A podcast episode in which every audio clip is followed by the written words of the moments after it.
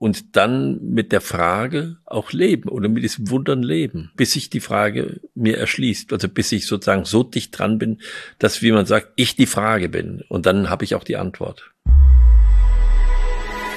Herzlich willkommen beim Gedankengut Podcast mit Wolfgang Gutballett und Adrian Metzger im Dialog zu Fragen und Impulsen unserer Zeit. Schön, dass du dabei bist. In dieser Folge wollen wir betrachten, wie wir eigentlich lernen. Und zum Thema Lernen gibt es ja diverse Schlagwörter, die immer wieder fallen, wie lebenslanges Lernen oder eigentlich gibt es keine Abschluss, eine Ausbildung mehr, sondern ist eigentlich in einer ständigen Ausbildung drin. Und was wir auf jeden Fall festhalten können, wir sind in einem Zeitalter, in einer Umgebung der ständigen Veränderungen und das macht eine ständige Anpassung von uns notwendig. Und deshalb wollen wir uns das Thema heute mal anschauen, wie lernen wir eigentlich und vielleicht können wir das ja auf der einen oder anderen anderen Seite auch noch mal ein bisschen klüger anstellen, als wir das heute schon tun. Wolfgang, zu Beginn möchte ich die Frage stellen, was würdest du sagen, wie lernt der Mensch überhaupt? Was sind Impulse, was sind Ereignisse, was sind Dinge, die der Mensch dann wirklich dazu nutzt, sein Verhalten zu ändern und zu lernen? Hm, ja, also Lernen und Verhaltensänderung, das sind nochmal zwei Schritte. Aber man kann sich ja im Klaren darüber sein, dass jeder Augenblick eine Wahrnehmung auf eine veränderte Vergangenheit trifft. Und wenn wir ein Stückchen weiter sind, ist unsere Erfahrung wieder verändert und es kommen wieder neue Impulse dazu und sie treffen wieder auf eine veränderte Erfahrung. Und wenn man das jetzt über das Leben betrachtet, dann ist natürlich die Lebenssituation auch ganz entscheidend, wie wir lernen. Also wenn wir so als Baby anfangen äh, zu sehen, wie wir in dieser Welt überhaupt überleben können, wie wir uns bewegen können, wie wir zurechtkommen, dann ist das überwiegend physisch. Wir, wir schauen erstmal, was ist oben, unten, wie kann man sich aufrichten, wie kann man Gleichgewicht bewahren, wie kann man laufen, was ist heiß, was ist kalt, was tut weh, was ist hart, was ist weich. Also unglaubliche Menge von, von äh, Lebenserfahrungen, die wir machen und zu verarbeiten haben. Und je besser und mehr wir das verarbeiten, desto besser können wir uns in der Welt bewegen. Das geht so bis zum Abschluss des Zahnwechsels, das ist also der Körper auch dann äh, weitgehend ausgeprägt in seiner Differenziertheit. Und dann beginnt eine neue Lebensphase. Dann erleben wir, dass unser Kontakt zu den Menschen sich dauernd verändert. Also jetzt nicht zur Physis um uns herum, sondern dass unsere Beziehungen sich dauernd verändern. Und dann fangen wir an, wie gehen wir mit unseren Beziehungen, wie, wie gehen wir mit den Beziehungen zu den anderen Menschen um? Wie kann man Freundschaft bilden? Wie kann man Freundschaft auflösen? Wie kann man jemanden kennenlernen? Wie kann man jemanden ausweichen? Äh, alles äh, solche Übungen sind das. Das geht eigentlich bis zur Pubertät. In der Pubertät kommt das zu einem gewissen Abschluss und einem gewissen Erfahrungs Erfahrungsabschluss und dann beginnt wieder eine neue Phase. Dann geht es darum, was sagen die Leute eigentlich? Was erzählen die? Ist das wahr? In welchem Zusammenhang steht das? Was bedeutet das für mich? Das heißt, ich lerne dann mehr gedanklich. Also man kann sagen, physisch, seelisch, gedanklich sind so drei große Phasen. Und wenn man diese Phase jetzt nochmal in das Gesamtleben hineinpackt, dann sagen wir, das bis 21 war das früher, jetzt ist es bis 18, da muss ich eine gewisse Reife erreicht haben äh, über diese drei Lernphasen. Und diese Phase aber ist überwiegend eine überwiegende Lernphase, also Forschung kann man sagen. Und dann beginnt die Phase mit 21, wo man dann früher in die Welt gegangen ist. Und dann komme ich ins Machen. Jetzt fange ich an auszuprobieren, was ich gelernt habe. Jetzt gehe ich in, in die Welt, jetzt gehe ich in Tätigkeit. Und äh, diese Z Zeit, die geht eigentlich auch wieder etwa 21 Jahre. Dann kommt so eine Midlife-Crisis mit 42 und dann sagt man, was ich bisher gemacht habe. Soll ich das jetzt so weitermachen? Oder muss ich jetzt noch mal was ändern? Äh, das ist äh, so ein Punkt, den die Menschen kennen. Und äh, jetzt äh, denken manche, sie müssten was anderes machen. Aber ich glaube, dass es äh, in dieser dritten Phase darauf ankommt, dass man das Gleiche macht, nur anders. Also nicht was anderes machen, sondern das Gleiche anders machen. und die Welt nochmal ganz anders auffassen. Und damit hängt zusammen, dass ich dann in dieser Phase immer bewusster werde dessen, was ich tue. Das heißt, ich lerne mich sehr kennen, muss immer, immer mehr in meiner Selbsterkenntnis wachsen was mir dann ermöglicht, auch aus diesem Ich, aus diesem Bewusstsein heraus noch anders tätig zu werden und mit der Welt umzugehen und äh, das zu gestalten. Und am Ende ist es so, am Anfang sozusagen hört man nur und am Ende, wenn man dann älter geworden ist, dann äh, erzählt man nur noch davon, was früher gewesen ist. Und, und dann ist man also Lehrer. Aber es ist schon das Ziel des, ähm, dieser, dieses Lernens, wie du gesagt hast, lifelong learning, äh, ja auch in diesen Lebensphasen noch forschender zu bleiben und auch noch machender zu bleiben, soweit das der Körper zulässt und der Geist zulässt, versuchen so lange wie möglich dieses forschere, forscherische Element, also das Interesse an allem, was um uns herum vorgeht, uns zu bewahren und auch, äh, soweit es möglich ist, mithelfend, mitgestaltend tätig zu sein mit unserer Erfahrung. Und das ist, ähm, das ist das Lernen, äh, kann man sagen, was wir jetzt mit Blick auf das lebenslange Lernen äh, machen. Wenn wir da als Forschender oder später dann auch als Machender unterwegs sind, begegnen uns ja ganz viele Impulse. Und ich würde jetzt behaupten, nicht aus allen Impulsen lernen wir gleichermaßen. Und nicht aus allen Ereignissen lernen wir gleichermaßen. Was würdest du sagen, sind so spezielle Ereignisse oder was haben Lernmomente, nenne ich es jetzt vielleicht mal, gemeinsam? Wodurch lernt man? Was sind ja Faktoren, wo man sagt, das muss so ein Lernmoment mitbringen, damit es wirklich ein, ein prägender Lernmoment wirklich wird und nicht einfach nur ein Erlebnis, was wieder vergessen wird? Ähm, also der eine Schritt ist, dass ich merke, da ist etwas anders. Ähm, und dass ich dann es schaffe, Interesse zu entwickeln an diesem anderen, was mir begegnet. Und was auch oft das andere des anderen ist, also dass ich sozusagen das Fremde mir begegnet und äh, dann dazu eine, eine interessierte, liebend interessierte Beziehung zu finden, äh, damit ich das dann äh, integrieren kann in, in mein Leben. Und wenn man das dann äh, von der Seite sieht, dann kann man auch noch eine andere Seite betrachten und sagen, ja, wenn ich im Leben stehe, dann habe ich auf der einen Seite mehr das denkende Lernen, äh, dass ich sage, ja, ich äh, schaue mir das an, ich versuche das zu verstehen, ich versuche das in meine Gedankenwelt zu integrieren, ich, äh, ich schaue, wie ich das vernetzen kann, wie ich das verbinden kann mit meinen bisherigen ähm, Erfahrungen. Und eine zweite Sache ist, ich übe mich darin, damit seelisch umzugehen. Das ist nochmal eine ganz andere Aufgabe. Ich übe mich damit, wie kann ich in bestimmten Situationen meine, meine Gefühle geordnet behalten. Wie, wie kann ich meine Gefühle äh, anpassen an die Situation? Ähm, wie kann ich mir überhaupt der Gefühle bewusst werden und, und komme nicht völlig durcheinander? Wie, wie behalte ich meine Kontenance? Also dass äh, die Gelassenheit zu üben in Situationen, äh, aber auch die Zuwendungsfähigkeit zu üben in den Situationen. Äh, das ist äh, die, die andere, das, das andere Lernfeld, kann man sagen.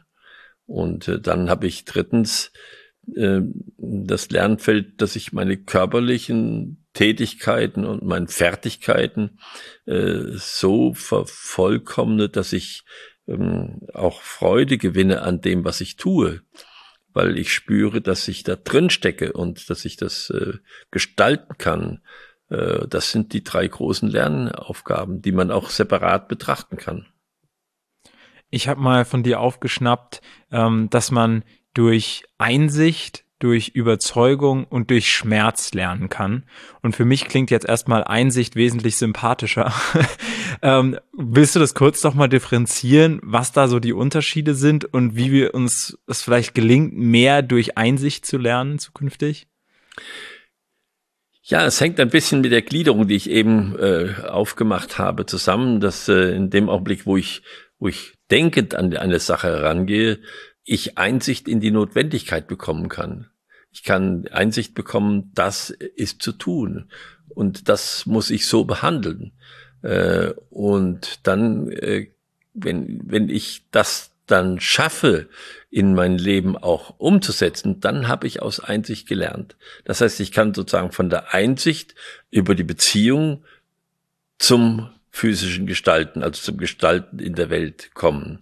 Und dann lerne ich aus Einsicht. Es kann aber auch sein, dass äh, ich es nicht denkend erfassen kann.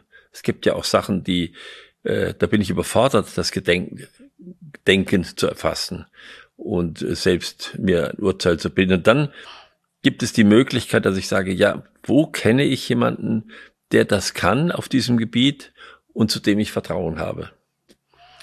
Äh, das heißt, äh, ich überzeuge mich nicht an der Sache selbst, sondern ich suche mir einen Überzeugen. Einen, der da drüber steht und ich sage, pass auf, ich äh, vertraue dir und du bist jetzt mein Überzeuge. Das heißt, ich kann lernen aus Überzeugung. Das ist eine Lernart, die äh, aufgrund der veränderten Mentalität von uns Menschen schwieriger geworden ist. Wir verehren nicht mehr unsere Lehrer, äh, was früher der Fall ist. Und ich kann natürlich von denen am besten lernen, die ich verehre. Äh, das äh, gibt mir die Möglichkeit, mich dahin zu heben, wenn ich es nicht aus eigener Kraft gedanklich äh, schaffen kann. Das ist das Lernen aus Überzeugung.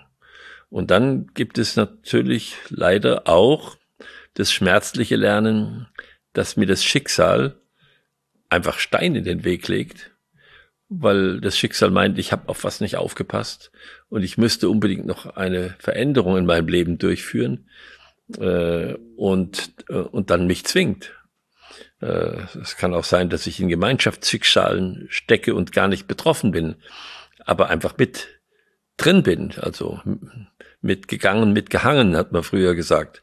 Das ist das Lernen aus Schmerz. Und ähm, das kann sehr persönlich sein, das können Krankheiten sein, das können äh, Beziehungsprobleme sein, äh, dieser Schmerz äh, kann auch wieder physisch oder seelisch. Äh, und es gibt auch Menschen, die können auch gedanklich so leiden, dass es schmerzlich ist. Wenn sie eine Auffassung verändern müssen oder wenn sie erkennen, dass sie eine Zeit lang in ihrem Leben anders und falsch gedacht haben und das jetzt korrigieren wollen und da nicht gerne rausgehen. Für mich hört sich das ähm, Lernen durch Schmerz natürlich negativ an, aber für mich birgt auch das Lernen durch Überzeugung eine große Gefahr, weil davon abhängig zu sein, wenn ich es nicht selbst durchdenken kann, ist natürlich auch schwierig. Und jetzt hast du gerade auch gesagt, dass man seinen Lehrer verehrt hat. Ähm, das ist ja auch dann was, wo man sehr viel Vertrauen demjenigen entgegenbringt und was vielleicht auch nicht immer ähm, gerechtfertigt ist, dass man dieses Vertrauen in diese Person hat. Ja. Das heißt, der erstrebenswerte Weg ist ja dann das Lernen durch Einsicht. Und da ist doch dann auch die Frage, dann ist doch eigentlich auch der erstrebenswerte Weg als Lehrer nicht der Überzeuge zu sein, sondern dem anderen Einsicht zu gewähren. Oder sehe ich das falsch? Sicher. Völlig richtig. Das ist, ich darf ihn nicht überreden. Also man sieht, dass es über ist immer schwierig. Ne? Ich, ich, darf ihn nicht überreden, den anderen, sondern ich muss ihm eigentlich den Weg zeigen, wie er selbst denken kann. Denn Einsicht heißt Selbstdenken. Einsicht heißt nicht nachreden. Dann bin ich im Überzeugungsbereich. Das ist, äh, das ist anstrengend, dieses Selbstdenken. Und davor äh, scheuen sich die Menschen, äh, äh, selbst zu urteilen, weil sie sich unsicher fühlen. Aber das ist äh, das, was von uns gefordert wird, dass wir die Gedankengänge selbst vollziehen, selbst urteilen, selbst bewerten und dann eben entsprechend auch die nötige Handlung für uns zu entscheiden. Also sowohl als Schüler als auch als Lehrer eine große Aufgabe. Ähm, was würdest du sagen, wie kann man sich selbst daran erinnern, ein Lernender zu bleiben? Also für mich hört sich das ja jetzt so an, wie als wäre das ein großer Aufwand, immer wieder sich ähm, vielleicht auch durch Fragen oder durch das Leben ähm, sich da weiterzuentwickeln und lernender zu bleiben. Hast du da einen Tipp für, wie man das, wie einem das gelingt, diesen Aufwand immer wieder zu betreiben und sich nicht selbst als äh, jetzt ausgelernter und ähm, ja, ich habe auch letzt gehört, äh, der der Erfolg ist der Hauptfaktor für dann den zukünftigen Misserfolg, weil der Erfolg war ja der Weg, wie es in der Vergangenheit funktioniert hat. Nur in einer veränderten Welt ähm, funktioniert der gleiche Prozess, der mich früher erfolgreich gemacht hat, ja vielleicht heute nicht mehr. Und da letztendlich dann nicht zu sagen, habe ich schon mal gemacht, war erfolgreich, mache ich heute wieder genauso, sondern eben wirklich sich wieder neu drauf einzulassen, ähm, die Dinge wieder zu durchdenken und dann eben auch Veränderungen zuzulassen und dann auch ähm, diese Entwicklung sich selbst zuzugestehen, kostet, glaube ich, zum einen sehr viel Energie und zum anderen auch das gewisse Vertrauen, ähm, die Dinge auch anders zum Erfolg zu bringen, als so, wie man schon die Erfahrung gemacht hat, sie erfolgreich zu lösen.